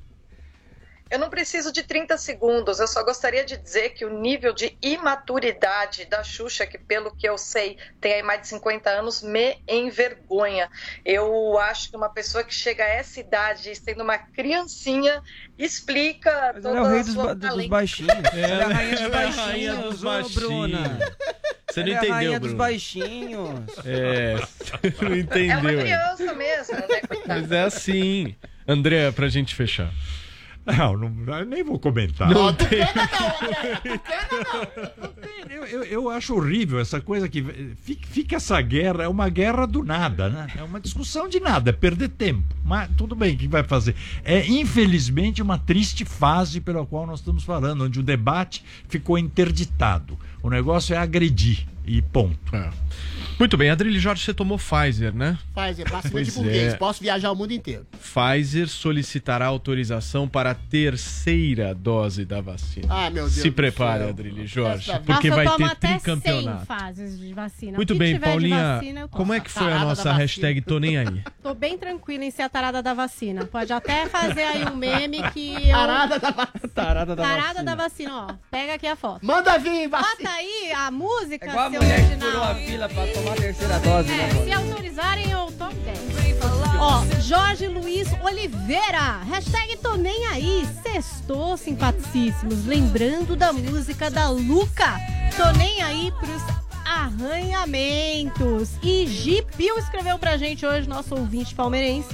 Todo presidente fala dessa forma. Ah, não. Muitos áudios por aí vazaram de Ah. ex-presidiários, digo presidentes, falando assim. Porém, para o público em geral, tem que manter a linha.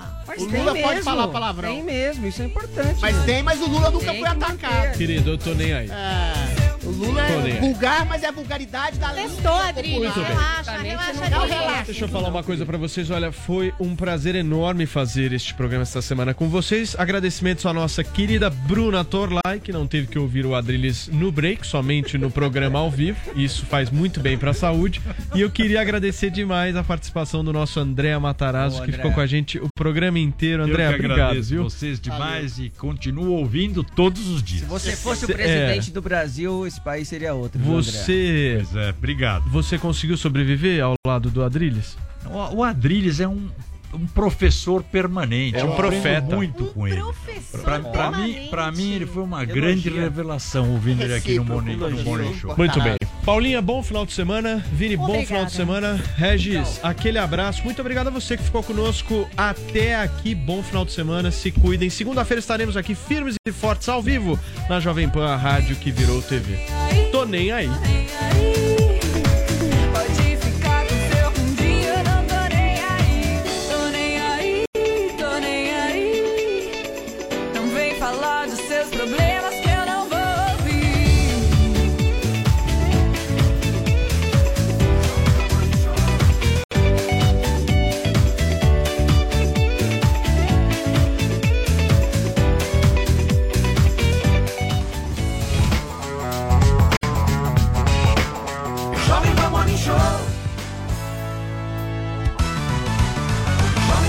Show. Você ouviu o Jovem Pan Morning Show. Vivo por turma. Estamos renovando nossa energia para um futuro cada vez melhor. As lojas 100 estão colocando painéis solares em todas as suas lojas. Renovável. Porque o futuro vai ser nota 100. Loja 100, 69 anos. Ainda bem que tem. Vem cá, me fala uma coisa. Por isso, eu, Samidani e meu amigo Doni Denútil criamos o curso Faça as Pazes com as Suas Finanças. São calculadoras, orientações e informações embasadas em conhecimentos financeiros sólidos para que você fique numa boa. O Panflix já ultrapassou os 700 mil downloads e quem tem o aplicativo acessa todo o conteúdo da Jovem Pan de graça. Tem notícia de produções exclusivas. No Panflix você ouve os podcasts de maior audiência do Brasil e pode acessar a programação das emissoras afiliadas à Jovem Pan em todo o país. Você vai ficar fora dessa? Agora 11:34.